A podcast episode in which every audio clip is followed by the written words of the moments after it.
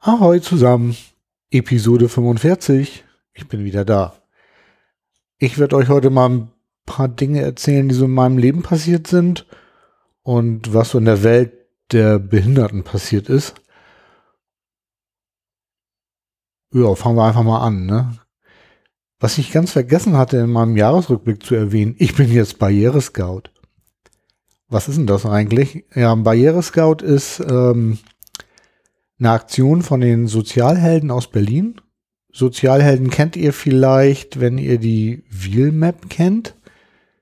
Wenn ihr die Wheelmap nicht kennt, hört man meine Podcast-Folge 16 aus dem April 2018. Da habe ich mit Raul und Svenja über die äh, Wheelmap gesprochen. Die findet ihr unter wheelmap.org. Da kann man so äh, Orte äh, taggen, ob und ähm, über so ein Ampelsystem zeigen, ob die rollstuhlgerecht sind oder nicht. Ja, also die Leute sind gefördert worden durch die Deutsche Stiftung für Engagement und Ehrenamt und haben eben dieses Konzept der Barrierescouts ins Leben gerufen. Und Barrierescouts sind Expertinnen in eigener Sache und sollen Ortsbegehungen durchführen und auf Barrieren verschiedenster Art äh, aufmerksam machen und somit so einen Einstieg in Richtung Barrierefreiheit äh, schaffen, indem sie Probleme identifizieren und auch Lösungsansätze entwickeln. Also sprich, ich frage meine Bäckerei ums Eck, ob ich mal gucken soll und die sagen ja und dann gehe ich dahin und erzähle, was mir persönlich irgendwie ähm, einfällt, was sie verbessern könnten, um Barrierefreiheit zu erzeugen.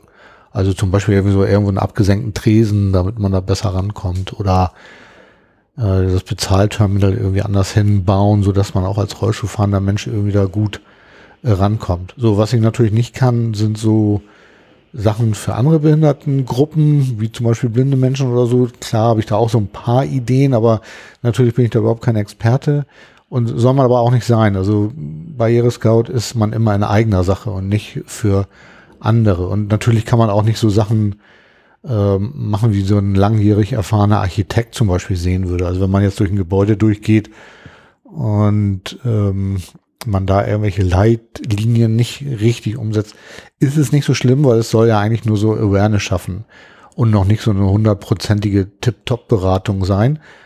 Aber natürlich kann das da hingehen und das fand ich so toll. Und hat es irgendwie einen Lehrgang gegeben, online, wo wir uns, glaube ich, in vier Sessions getroffen hatten wo auch mal so ein erfahrener Architekt irgendwie gesprochen hat, welche Maße man so einhalten sollte und was man so gucken soll. Fand ich super spannend. Ähm, hab's dann auch bis zum Ende durchgezogen. Am Ende musste man dann noch so ein, musste so eine Begehung machen. Ich hatte das Glück, dass ich das schon hatte, konnte das hinschicken und habe jetzt ein Zertifikat. Ich bin also staatlich geprüfter Barrierescout. Nein, Spaß. Staatlich geprüft natürlich nicht, aber äh, immerhin habe ich jetzt äh, die Möglichkeit, mich so zu nennen und das finde ich gut und werde das auch jetzt in diesem Jahr ein bisschen forcieren, das zu machen. Also falls ihr Ideen habt, was ich tun kann und soll, sagt mal gerne Bescheid. Dann würde ich das nämlich tun. Ich gucke da zwar selber schon immer, aber falls ihr hier in Hamburg und Umgebung irgendwie was habt, was ich mir mal angucken soll, immer her damit. Ihr könnt mir irgendwie per Mail schreiben, hobby-querschnitt.posteo.de oder auf Twitter, hobbyqs ist da mein Tag. Und äh, ja, ihr wisst schon, wie ihr mich erreichen könnt. Oder ihr schreibt es hier in die Kommentare. Hm, das wäre natürlich auch noch eine Idee. Ja, dann, wo wir gerade beim Thema sind, Barrierefreiheit. Ich hatte euch ja erzählt, dass auf dem Elbe-Radweg bei Lauenburg äh, wir da an einer Schranke hängen geblieben sind, ähm, weil ich da nicht dran vorbeikam. Kann man verstehen, weil im Naturschutzgebiet Autos sollen da nicht reinfahren, haben die eine Schranke hingebaut. Leider ist der Weg um die Schranke rum zwar für Fahrräder passierbar, aber für mich als Rollschuhfahrender Mensch nicht, weil da irgendwie so dicker Findling, glaube ich, oder, oder ein dicker Bordstein, also irgendwas war da im Weg, kam da nicht rum. Hatte ich mich ja ähm, beim Touristikverband gemeldet und die wollten mir eine Rückmeldung geben und haben sie jetzt auch getan. Ja, die Stadt will das so lassen. Ich habe jetzt nochmal nachgefragt, ob die mir nicht irgendwie Verbindung irgendwie in die Stadt geben können, haben sie bis jetzt noch nicht gemacht.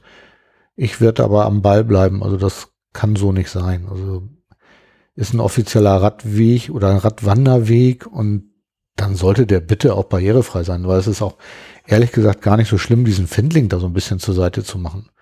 Na gut, es gibt dann noch diese andere Aktion, ich weiß nicht, ob ihr das mitgekriegt habt, irgendwo habe ich das gesehen.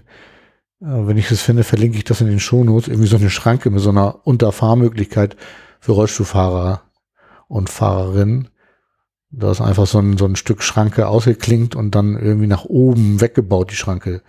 Sieht ein bisschen komisch aus und hm, weiß auch nicht, wie stabil das ist, aber zumindest ist das irgendwie eine Idee und so eine Schranke gibt es auch irgendwo schon. Also wie gesagt, verlinke ich dann in den Show Notes. Ja, und noch ein zweites Ding, was mir so über den Weg gelaufen ist, auch auf Twitter. Ich weiß jetzt gar nicht mehr, auf welchem Twitter-Account das war. Hm, schade. Äh, es geht um Transportüberwege. Klingt erstmal nicht so richtig nach Barrierefreiheit und so, aber in Berlin gibt es so Straßen, in denen zum Teil von Autofahrerinnen ziemlich bekloppt geparkt wird. Nämlich so bekloppt, dass die Stadtreinigung es nicht mal schafft, die Mülltonnen zu ihren Müllwagen zu bekommen. Das heißt, wenn die Müllcontainer irgendwie auf dem Fußweg oder in so Buchten stehen, äh, dann sind da so schraffierte Flächen am Boden, aber schraffierte Flächen, das heißt ja überhaupt nichts. Da stellt man sich ja trotzdem hin als kluge Autofahrerin und dann zack, kann die Müllabfuhr nicht arbeiten. Deswegen haben die jetzt so Transportüberwege entwickelt. Die sind ungefähr so hoch wie so ein kleiner Absetzcontainer. Ich weiß nicht, ob ihr die kennt. Irgendwie so die Müllentsorgung hat ja manchmal so kleine Container, wo man so, wenn man selber zu Hause irgendwie mal einen Keller entrümpeln muss oder so, kann man sich den auf den Hof stellen und dann schmeißt man das Zeug da rein. Die sind so 1,50 Meter breit und äh, haben die jetzt so knallorange angestrichen. Also das ist nicht so ein Container, aber so in, in der Art. Und was damit gewährleistet ist, dass sie eben halt so eine ähm, so einen Weg haben, wo sie jetzt irgendwie vom Fußweg an die Straße kommen, um dann über diesen Transportüberweg äh, die Container zu ziehen. Eine schlaue Idee. Und noch schlauer war, dass sie gleich gesagt haben, ja, dann machen wir auch gleich so, dass man als Rollstuhlfahrender Mensch irgendwie dann auch über die Straße kommt.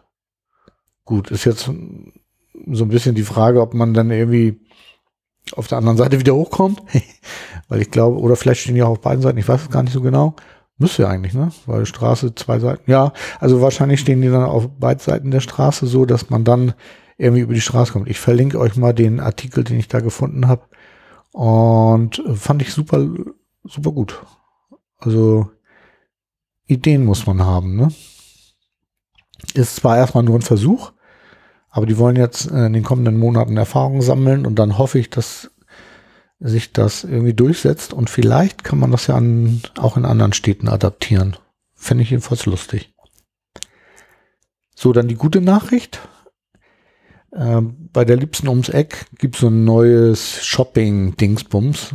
Also hier so ein Supermarkt und noch so ein anderer Supermarkt und ein Drogeriemarkt und in diesem Gebäude gibt es auch, äh, wie üblich, in solchen Lokalitäten auch so einen kleinen Bäcker, wo man so mh, hm, ja, allerlei Sachen erwerben kann. Und da fand ich richtig toll, dass dieser Bäcker einen barrierefreien Tresen hat. Also abgesenkt, da kann man dann irgendwie seine Sachen in Empfang nehmen, ohne irgendwie mit dem langen Arm oben über den Glastresen zu reichen. Und was das Coolste ist, äh, gibt es auch den äh, bezahlt, äh, das Bezahlterminal so, dass ich als Rollstuhlfahrender Mensch da gut ankommen. Und das finde ich gut. So, nächster Punkt in der Rubrik Hobbyquerschnitt privat. ähm, ich hatte euch ja erzählt, dass ich so eine Schlafapnoe habe und dass ich da so ein Gerät bekommen habe, wo ich so eine Atemmaske nachts tragen muss. Und äh, Fun Fact, seitdem ich so ein Ding habe, sehe ich das auch in vielen amerikanischen Filmen irgendwie, dass die Leute auch mit diesen Masken rumrennen. In deutschen Filmen habe ich das noch nie gesehen, aber so da so eine Serie geguckt, da hatte so ein Typ das und noch eine andere Serie, da hat er auch ein, da hat er sogar dasselbe Gerät wie ich. Lustig. Ähm, nun war ich zur Kontrolle beim HNO-Arzt. Muss man irgendwie machen. Und der hat mir dann so ein Teil mitgegeben, hm, so ein Adapter irgendwie, den ich da an, an meinen ähm, Apparat daran knubbern konnte und dann haben die irgendwie meine Atemfrequenz gemessen und wo ich gelegen habe, auf dem Rücken, auf der Seite oder wie auch immer. und unter anderem auch Sauerstoff, äh, Blutsauerstoffgehalt und da waren die Werte leider so, dass sie zwar viel besser sind als vorher, aber noch immer nicht im grünen Bereich. Und äh, mein HNO-Arzt hat mir deshalb empfohlen, dass ich nochmal ins Schlaflabor gehe, damit das Gerät nochmal an die aktuellen Begebenheiten angepasst wird und dann nochmal irgendwelche Einstellungen gemacht werden. Gut, ich habe dann da angerufen und einen Termin jetzt im Januar gehabt. Also ich hätte einen im Januar gehabt. Äh, den habe ich aber leider absagen müssen, weil vernünftigerweise muss man, bevor man da ins Krankenhaus geht oder ins Schlaflabor geht, ähm, muss man einen PCR-Test vorweisen. Finde ich also in Ordnung. Ähm, da ich aber nicht erst nach Lübeck gurken wollte, um da einen PCR-Test zu machen, dann wieder nach Hause und dann nächsten Tag wieder hin, um dann ins Schlaflabor zu gehen, hatte ich mir überlegt, ich mache das hier bei meiner Hausärztin, hatte da auch einen Termin für den Tag vorher und äh, war auch so, dass innerhalb von 24 Stunden die dann das Ergebnis dann äh, auch an das Schlaflabor geschickt hätten. Per Fax vermute ich. Uh. Ähm, ja, und so war ich irgendwie darauf vorbereitet, jetzt dahin zu fahren und dann ähm, musste ich das aber leider absagen, weil kurz bevor ich den Termin hatte, ging durch die Presse, dass in Hamburg gerade Wartezeiten bis zu vier Tagen sind. Äh, das habe ich dann, habe ich nochmal im Schlaflabor angerufen und dann meinten die, ja, nee, dann knicken wir das. Ist ja auch ehrlich gesagt nicht ganz so ein Drama. Ähm, Fahre ich da halt irgendwann hin, wenn sich die Lage wieder beruhigt hat. Ähm, weil ich nach, wo ich da gerade bei PCR-Tests bin, ich hatte hier in Hamburg mal danach gesucht, wo man PCR-Tests machen kann, außerhalb der ähm, Möglichkeiten, beim, das bei meiner Hausärztin zu machen und bin da drauf gekommen, dass in meiner Nähe irgendwie eine Asklepios-Klinik ist, wo man dann so einen PCR-Test machen kann und habe da mal angerufen, weil ich wissen wollte, ob der Zugang ähm, da barrierefrei ist. Und lustigerweise wusste die Hotline das nicht. Was ich ziemlich beschämt finde, muss ich sagen, gerade für so ein Krankenhaus. Ne? Also da sollte die Hotline das ja irgendwie wissen. Was sie allerdings wussten ist, ähm, in welche Richtung die Tür aufgeht und wie viele Parkplätze auf dem Hof sind. Naja. Gut, die wichtigen Sachen für die Autofahrerinnen und Autofahrer, das haben sie drauf, aber für Menschen mit Behinderung ist ja auch nicht so wichtig. Da kann man ja den PCR-Test zur Not auch auf dem Parkplatz machen. Ne? Ja, was gibt's noch in meinem privaten Bereich? Ja, okay, ja, ein heikles Thema, möchte ich sagen. Äh, Rollstuhlfahren ist ja sowieso schon nicht so bewegungsintensiv, jedenfalls nicht so, wie ich das betreibe. Also im Winter bin ich ja schon recht faul und sitze da viel zu Hause, weil das Wetter irgendwie nicht so ist, dass ich gerne draußen rumömmel und Fahrradfahren ist auch nicht so. Hm. Ja, also was soll ich sagen? Im Laufe der Jahre jetzt und Corona hat da natürlich auch sein Schärflein beigetragen. Wenn ich ja so an mir runtergucke, ich bin ganz schön fett geworden. Ähm, deswegen haben die Liebste und ich jetzt beschlossen, weil wir auch von anderen gehört haben, dass es wohl ganz gut funktioniert, dass wir jetzt Weight Watchern, also wir essen jetzt Punkte, also kein Essen mehr. Und wir machen das jetzt, glaube ich, zwei, drei Wochen oder so. Und tatsächlich, das erste Wasser bin ich auch losgeworden. Also so ein zweieinhalb Kilo oder sogar ein bisschen mehr sind schon gepurzelt. Also funktioniert für mich gut.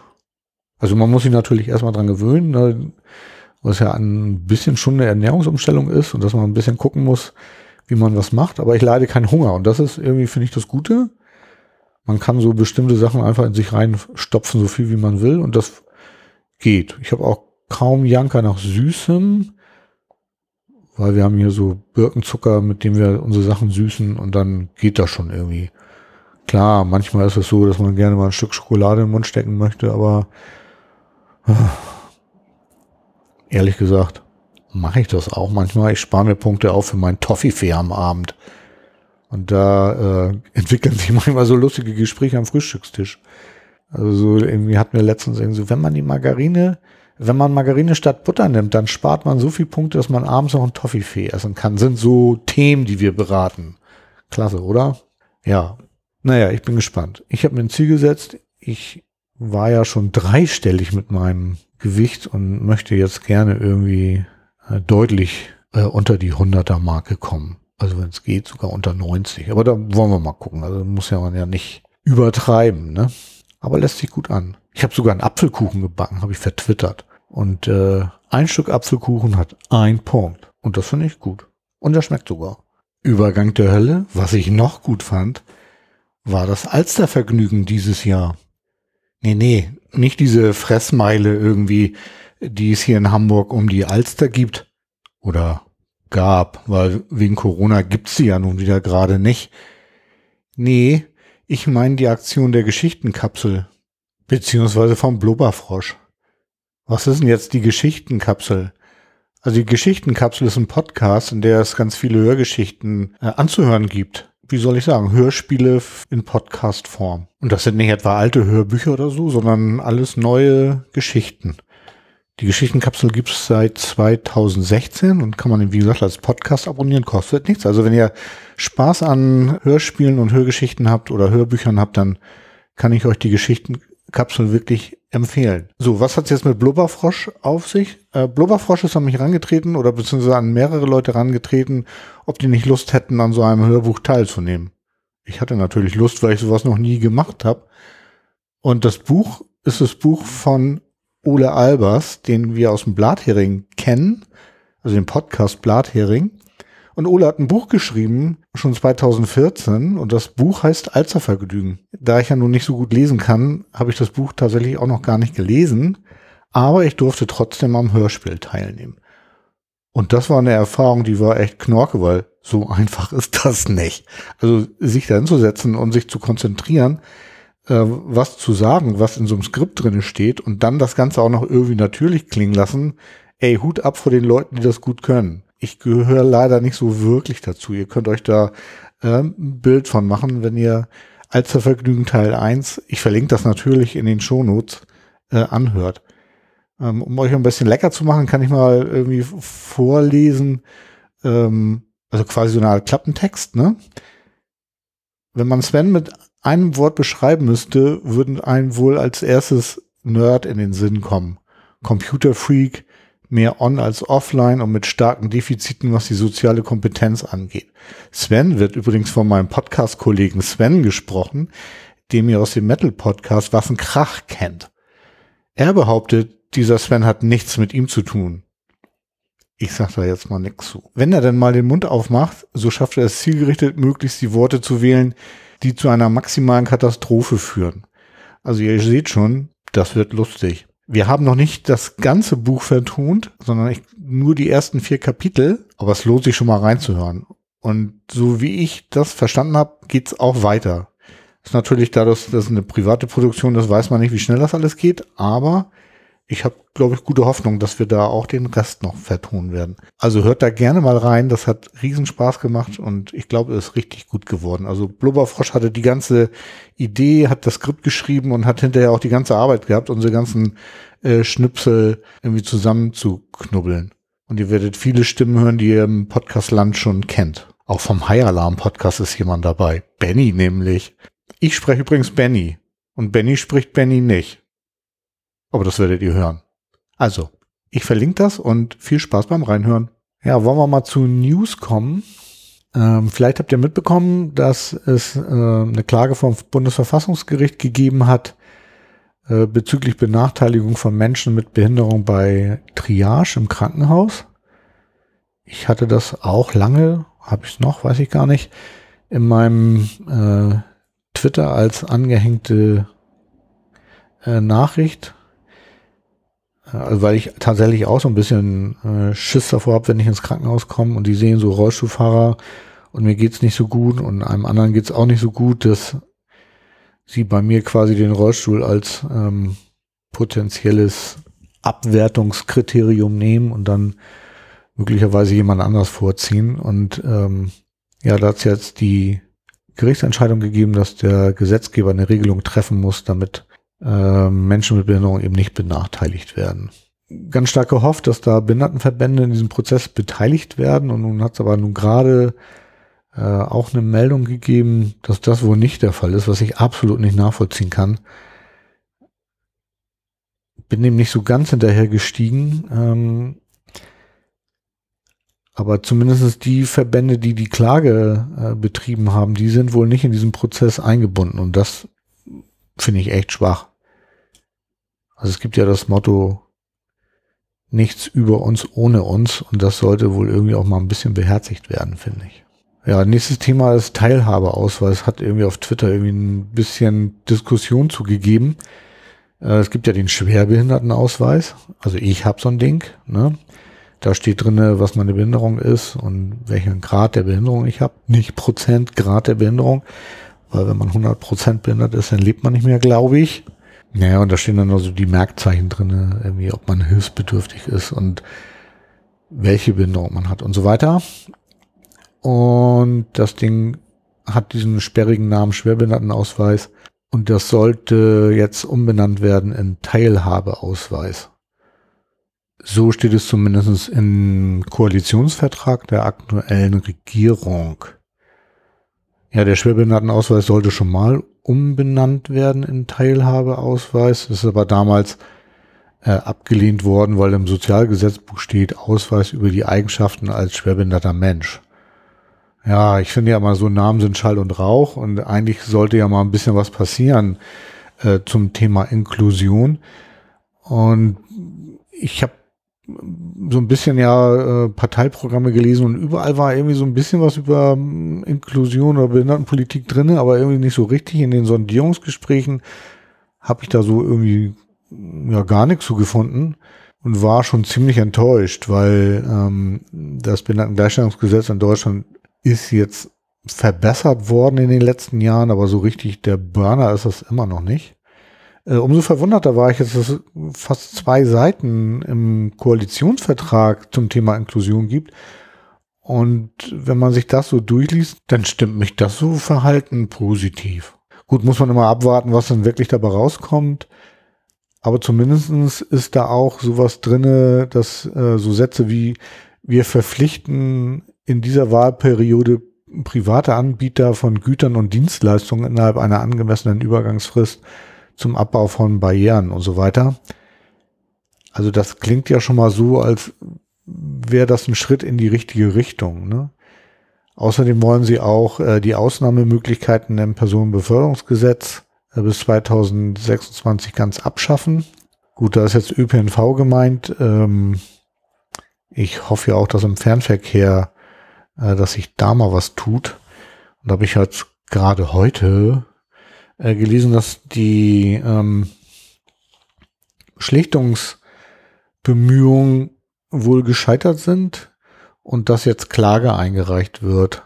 Ähm, also die Deutsche Bahn oder die Bahnen ähm, sollen dann in Zukunft irgendwie Menschen mit Behinderung immer befördern müssen, wenn eine Bahn fährt. Und das fände ich natürlich total gut. Nicht so gut finde ich ist, äh, dass der Anwalt, der das Ganze irgendwie ähm, nach vorne bringen soll, mein Anwalt ist. Und ich hatte euch ja schon mal erzählt, dass ich so ein bisschen darunter leide, dass er irgendwie immer diese großen Sachen irgendwie macht und damit so mein persönliches Problem irgendwie immer so ein bisschen hinten ansteht. Gut, für diese großen Sachen, ich finde es irgendwie so ein bisschen okay. Aber vielleicht klappt es ja doch, äh, dass wir irgendwie mal Zeit finden, auch meine Sachen irgendwie zu bearbeiten. Fände ich toll. Ähm, ja. Ich glaube mir zum, ich, ich verlinke euch mal oder nicht. Ich kann, glaube ich, diese zwei Seiten kopiere ich einfach mal auf meine Webseite und verlinke euch trotzdem mal das ganze Koalitionspapier äh, auf Seite 78 und 79, glaube ich, ist das irgendwie äh, zu finden. Also nicht die PDF-Seiten, sondern tatsächlich gibt es da so Seitenzahlen und da muss man mal reingucken. Und ja, könnt ihr euch ja mal angucken bei Interesse. Achso, was noch im ähm, Koalitionspapier drinne steht, ist, dass die Bundesregierung die Special Olympic World Games 2023 unterstützen will, die im Juni äh, stattfinden werden. Und die Spiele werden in Berlin stattfinden. Äh, was sind eigentlich Special Olympics? Ähm, Im Gegensatz zu den Paralympics. Komisch, ne? Also es gibt irgendwie zwei verschiedene Arten. Ich glaube, bei den Paralympics sind eher die körperlich behinderten Menschen gemeint und bei den Special Olympics sind auch Menschen mit geistiger Behinderung gemeint. Das ist eine globale Inklusionsbewegung, habe ich nachgeguckt. Und ähm, wird seit 1968 irgendwie werden die Spiele ausgeführt. Ähm, und inzwischen ist es so eine weltweite Bewegung, die auch vom IOC anerkannt ist. Und das finde ich irgendwie gut. Ähm, ja, und da kommt ihr jetzt auch noch so ein bisschen ins Spiel. Die suchen noch 20.000 Volunteers irgendwie. Und da könnt, äh, wenn ihr Lust und Zeit habt, euch darauf bewerben. Und dann irgendwie an den Special Olympic World Games 2023 in Berlin. Äh, nicht als Athlet, aber zumindest als Beteiligter teilnehmen. Gut, ne? Wo wir gerade bei Mitmachaktionen waren, es gibt noch eine, und zwar ist das ein Fotoprojekt oder eine Fotoreportage äh, zu Menschen mit Behinderung und persönlicher Assistenz. Da wird zur Teilnahme aufgerufen, die auf der Webseite persönliche mit ue-assistenz.com. Da können sich Menschen mit persönlicher Assistenz bewerben und äh, müsst ihr mal gucken, ob, falls ihr ähm, euch da angesprochen fühlt, ob ihr damit machen möchtet. Ich dachte, ich gebe das Thema weiter, weil ich finde, so je mehr Öffentlichkeit wir bekommen, desto besser ist das. Das ist irgendwie so ein Fotostudio, die das irgendwie initiiert haben. Und warum soll man das nicht unterstützen? Und noch ein Mitmachding. Ähm, Studierende der ähm, Justus Liebig Universität in Gießen äh, für eine Marktrecherche äh, für hypothetische Produkte durch. Und zwar geht's da um einen smarten Kleiderschrank. Klingt jetzt erstmal komisch, aber tatsächlich haben Menschen mit Behinderung ja das Problem, dass so Kleiderschränke äh, zum Teil nicht bedient werden können. Also wenn man schwache äh, Arme hat zum Beispiel, kriegt man vielleicht Schubladen nicht auf oder so. Und da wäre das natürlich toll, wenn die das automatisch machen könnten. Oder wenn man eine hochhängende Kleiderstange hat, dann muss man ja irgendwie die Kleiderstange so runterbekommen, dass man auch als Rollstuhlfahrender Mensch irgendwie da rankommt. Da gibt es zwar so mechanische Möglichkeiten, die auch gut sind, aber manchmal hilft das auch nicht weiter und da will man dann vielleicht irgendwas haben, was man dann irgendwie anders bedienen kann und da machen die halt eine Umfrage, ob so äh, Kleiderschränke mit Voice Assistant oder mit Fernbedienung gesteuert werden können sollen. Äh, vielleicht habt ihr ja Lust, da mitzumachen. Den Link sage ich jetzt hier nicht, weil das irgendwie so ein kryptisches Ding ist. Ähm, ich schreibe den Link aber gerne in die Shownotes, dann könnt ihr vielleicht daran äh, teilnehmen. Ich habe es übrigens gemacht und fand es okay. Das nächste Kapitel habe ich genannt, irgendwie Dehoga will keine Barrierefreiheit. Das ist natürlich total populistisch und stimmt auch nicht wirklich. Die DEHOGA ist ja der Verband des deutschen Hotel- und Gaststättengewerbes. Und da gab es einen schönen Artikel ähm, schon im letzten Jahr. Ich bin aber jetzt erst drauf gestoßen in der Zeit. Den Artikel kann ich euch mal verlinken. Und da geht es um Essen gehen als Mensch mit Behinderung. Also kann ich einen Tisch unterfahren, gibt es eine Toilette und so. Und falls euch dafür interessiert, könnt ihr das äh, gerne mal durchlesen. Da berichtet äh, Patricia Koller irgendwie, wie es ihr so ergeht und wie es anderen ergehen kann. Und da kann man sich schön mal ein Bild machen. Also ich, das klingt so ein bisschen wie meine Geschichte. äh, sehr gut. Ähm, ja, und da kommt in dem Artikel auch die Dame von der Dehoga oder eine Dame von der Dehoga zu Wort, die glaube, die Vorsitzende ist. Ich muss mal kurz in den Artikel gucken. Ja, sie ist Geschäftsführerin des Verbandes und äh, sagt, dass eine inklusive und für alle Menschen nutzbare Gastronomie eine gesellschaftliche Vision ist, die sie nach Kräften vorantreiben und äh, dass sie aber glaubt, dass nicht äh, die komplette Gastronomie barrierefrei werden kann. Ähm, ich finde, da klingt schon so ein bisschen mit, dass sie sich nicht wirklich bemühen. Ich kann mich nämlich erinnern, dass eine Freundin Grüße gehen raus an Nicole, äh, dass man versucht hat, da anzuregen, dass sie wenigstens auf den Webseiten der Restaurants, also dass die DEHOGA ihren Mitgliedern vorschlägt, dass sie auf den Webseiten ähm, angeben, ob das Restaurant barrierefrei ist oder nicht, also oder wie sich, wo sich die Toiletten befinden oder wie oder was. Ähm, ich glaube, sie hat keine Antwort bekommen. Ich weiß es ehrlich gesagt nicht ganz genau. Kann sein, dass sie das in der Folge erzählt hat, die ich mit ihr aufgenommen habe.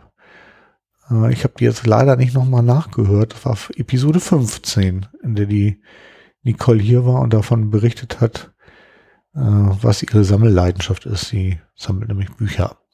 Ja, wie gesagt, den Zeitungsartikel aus der Zeit, den, den verlinke ich hier gern und dann könnt ihr auch äh, mal schauen, äh, ob ihr was herausziehen könnt, wenn es euch interessiert oder nicht. Ja, noch was, was ihr euch mal reinziehen könntet, wenn ihr Lust habt. Es gab eine Sendung Marktplatz vom Deutschlandfunk, die hieß Alle unterwegs, barrierefrei im ÖPNV und auf Reisen. Die ist jetzt hier irgendwie Mitte Januar gelaufen. Man findet die Sendung noch im Internet. Ich verlinke die dann auch in den Shownotes. Ja, der Titel sagt schon, worum es geht. Irgendwie um barrierefrei ÖPNV. Seit 01.01.2022 muss der ÖPNV in Deutschland eigentlich vollständig barrierefrei sein. Gut, wir wissen alle, das hat irgendwie nicht so geklappt. Und da wollte man mal so in dieser Sendung mal gucken, wie weit man ist und wo man steht. Und da sind irgendwie drei Leute eingeladen, die das Thema mal ein bisschen beleuchten neben der Moderatorin. Und es kommen auch Zuschauer, nee, Zuhörerinnen zu Wort. Ja, das Problem mit der, es ist vor neun Jahren beschlossen worden, dass der Nahverkehr jetzt quasi barrierefrei sein soll. Ähm, ja, dummerweise ist aber kurz vorher äh, noch was passiert, nämlich die haben die Nahverkehrspläne für, für die nächsten fünf Jahre festgeschrieben. Und das ist natürlich total dämlich, äh, weil dann irgendwie so die ersten fünf Jahre schon mal verschenkt wurden, weil die Pläne konnten dann natürlich nicht mehr geändert werden. Und insofern hat man jetzt erst quasi vor vier Jahren angefangen, irgendwie diese Barrierefreiheit irgendwie umzusetzen. Und das war natürlich viel zu knapp, weil wenn man ganz viele ähm, Haltestellen oder Haltepunkte umbauen muss, kann man sich vorstellen, dass das ähm, nicht so einfach ist, weil man Planungsressourcen braucht, Bauunternehmen braucht und auch Geld braucht. Und das ist natürlich alles nicht so einfach gewesen. Hier in Hamburg hat das ein bisschen geklappt. Also so ganz viele Sachen haben sie wirklich noch relativ schnell angeschoben, aber es fehlen immer noch ein paar Stationen. Aber die sind auf dem Weg. Also da wird noch viel gebaut und gemacht und getan. Also sie sind sehr bemüht. Ich glaube, ich habe das hier im Podcast auch schon mal erwähnt. Das große Problem sind noch die Elbfähren, die ja auch zum ÖPNV gehören. Da hat man noch nicht so eine richtige Lösung, aber man hatte ja auch nur neun Jahre Zeit, sich darüber Gedanken zu machen. Gut. Ja, falls ihr Lust habt, hört da mal rein. Ganz nett. Man kann noch ein paar Aspekte irgendwie mitnehmen, die das ganze Thema noch mal so ein bisschen beleuchten. Also zum Beispiel auch diese unterschiedlichen Bedürfnisse von verschiedenen Behindertengruppen. Also blinde Menschen zum Beispiel mögen gerne Bordsteine, weil sie da eine Kante haben, an der sie mit ihrem Blindenstock langtasten können. Und Rollstuhlfahrende Menschen mögen die natürlich nicht so gerne, weil sie das als Barriere wahrnehmen. Und äh, das sind so unterschiedliche Sachen, womit dann die Verkehrsbetriebe natürlich zu tun haben. Ähm, ist irgendwie über eine Stunde lang der Beitrag. Also falls mein Podcast nicht lang genug ist, könnt ihr da dann nochmal reinhören. Ich weiß gar nicht, ob das ein Podcast ist. Ich habe es jetzt im Web gefunden und verlinke euch äh, die Sendung. Ja, dann habe ich hier jetzt noch die Rubrik Tipps und Tricks. Da möchte ich jetzt in Zukunft mal wieder ein paar Sachen so kundtun, die ich selber so in meinem Alltag ähm, ausprobiert habe und äh, wo ich mal so Sachen erzählen möchte, die mir geholfen haben. Ja, es ist ja noch kalt draußen und ich habe zwar oben gesagt, dass ich im Winter nicht so gerne spazieren gehe, was stimmt auch im Grunde genommen, aber die Liebste möchte äh, gerne mit mir spazieren gehen. Das haben wir auch ein paar Mal versucht. Also gerade weil wir ja auch abnehmen wollen, ne? Und ähm, wir haben es ein paar Mal versucht und das war einfach mit den ähm, Handschuhen, die ich so irgendwie hatte, war das nicht so toll. Deswegen hat sie mir jetzt warme Winterhandschuhe zum Rollstuhlfahren zu Weihnachten geschenkt. Fand ich total großartig. Ich mache jetzt hier Produktnennung und ich möchte nochmal betonen, das ist hier keine bezahlte Werbung. Ich habe die Dinger tatsächlich zu Weihnachten von der Liebsten geschenkt bekommen und möchte hier meine Erfahrung mit den Dingern kundtun. Also es handelt sich äh, um Handschuhe der Firma Shiba. Von denen habe ich auch noch andere Rollstuhlhandschuhe schon gehabt und ich ganz gut fand. Und die haben jetzt auch Winterhandschuhe. Die sind ähm, laut Beschreibung wasserdicht, winddicht und atmungsaktiv.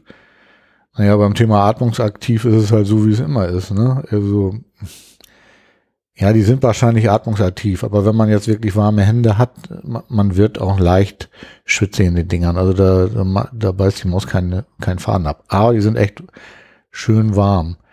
Und äh, die haben jedenfalls für mein Verständnis irgendwie richtig eine gute Form und auch äh, an verschiedenen Stellen so Protektoren und so, die das Rollstuhlfahren wirklich äh, auch mit Winterhandschuhen noch möglich machen. Also ich bin ja eher so äh, Team kein Handschuh, damit ich irgendwie ein schönes Gefühl am Greifreifen habe, aber im Winter mit Edelstahl-Greifreifen ist es einfach schlecht, weil die arschkalt werden und man dann wirklich nicht gut fahren kann. Und die Dinger sind wirklich eine Wucht. Also ich, ich bin da jetzt schon mehrfach mit draußen unterwegs gewesen und es war echt arschkalt. Meine Wärmestrümpfe haben gut funktioniert. Ich eine schöne warme Winterjacke und dann mit diesen Handschuhen. Also das hat äh, wirklich gut geklappt. Und die haben sogar eine äh, kleine Tasche, wo man noch so, die nennen das Hotliner, das sind so Heizkissen, die man da so einführt, also ein, das sind so Einwegdinger, die halten, glaube ich, so sechs oder acht Stunden. Die könnte man da noch reinmachen. Ich weiß nicht. Ich habe das jetzt noch nicht gebraucht, weil die Dinger sind wirklich warm. Und ähm, ja, ich kann die nur empfehlen, falls ihr sowas äh, sucht. Kleiner Hinweis, die sind echt nicht billig. Also die kosten irgendwie so um die 75 Euro. Ähm, das ist natürlich schon mal eine Hausnummer, aber wie alles in der Branche kostet halt alles viel Geld.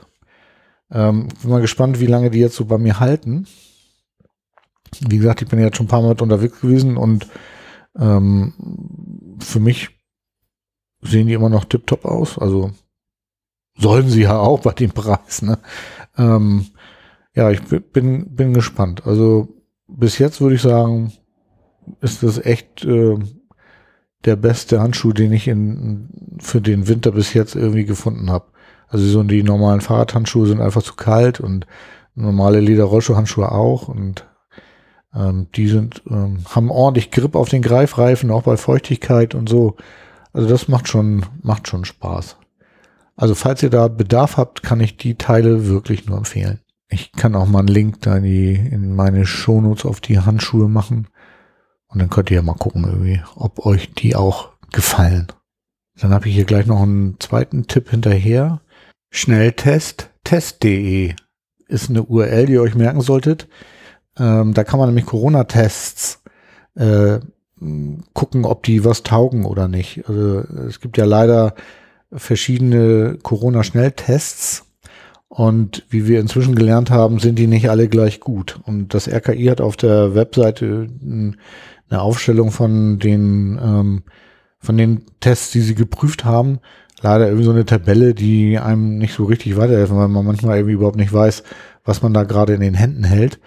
Und äh, die schlauen Menschen von zerforschung.de haben ein Tool gebastelt, mit dem man jetzt ähm, einfach einen Corona-Test scannen kann, also den Barcode da drauf, und dann wird, werden quasi die Daten von der RKI-Seite angezeigt. Habe ich jetzt schon tatsächlich mehrmals benutzt und äh, finde das total toll. Also die Idee ist klasse. Schnelltesttest.de ist die Webseite und da findet ihr dann den Barcode-Scanner. Und dann kann man gucken, ob man den Test, den man gerade kaufen will, auch wirklich kaufen will. Achso, und wo wir gerade dabei sind, äh, falls ihr die Luca-App noch habt, irgendwie löschen. Fast alle Bundesländer haben jetzt ähm, der App abgeschworen und äh, nicht, dass ihr die auf euren Handy lasst, weil wenn ihr euch mal so ein bisschen umhört, die sind nicht so, das sind nicht so gute Menschen, glaube ich. Ne? Ähm, also löscht gerne die Luca-App. Ich habe das schon lange getan. Dann gibt's noch äh, eine Neuigkeit hier im Podcast. Ich habe es in der letzten Folge schon mal gemacht, aber ich glaube in, im Podcast nicht erzählt. Ich habe jetzt Transkription. Das heißt, der Podcast, den transkribiere ich jetzt mit so einem Automaten. Das ist natürlich nicht hundertprozentig, ist klar, aber immer noch besser als Gonix, glaube ich. Und wenn ihr den Webplayer auf der Webseite benutzt, dann könnt ihr quasi hier mitlesen, was ich hier am Sabbeln bin. Und ihr könnt ja mal äh, erzählen, ob das was taugt. Könnt ihr mal in die Kommentare schreiben oder auf Twitter schreiben oder wie auch immer. Ähm, ich lasse das jetzt, versuche das jetzt irgendwie ein paar Mal zu machen und ähm, weil ich finde schon, dass es ganz gut ist, wenn man neben der Audiogeschichte auch nochmal einen geschriebenen Text hat. Ich bin noch nicht sicher, ob ich jetzt wirklich die alten Podcasts auch noch alle irgendwie durch den Automaten schiebe. Ähm, da muss ich erstmal gucken. Das ist ja auch echt ein Zeitaufwand, das zu machen. Und wie gesagt, ist auch keine Garantie, dass das, was da dann bei rauskommt, irgendwie ähm, wirklich hundertprozentig äh, funktioniert. Was natürlich gut ist, man kann da drin suchen. Also das, deswegen habe ich gedacht, ich mache das mal. Und für Menschen, die überbehindert sind, ist eine Transkription natürlich auch toll. Und nun kommen wir zum guten Schluss. Eine neue Rubrik. Ich dachte, ich mache mal was mit Redewendung. Heute geht's um Ahoi.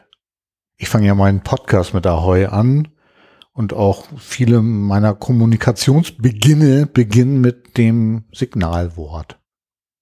Und einige fragen sich vielleicht, warum.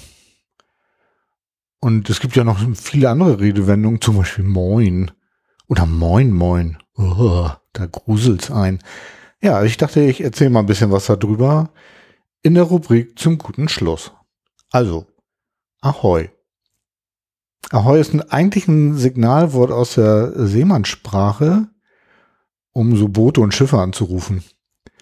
Und was ich sehr äh, witzig fand, ist, äh, als ich mich darum gekümmert habe, habe ich in der Wikipedia gefunden, dass es auch ein Fastnachts- und Karnevalsgruß ist. Das war mir bis dato nicht geläufig, also wieder was gelernt.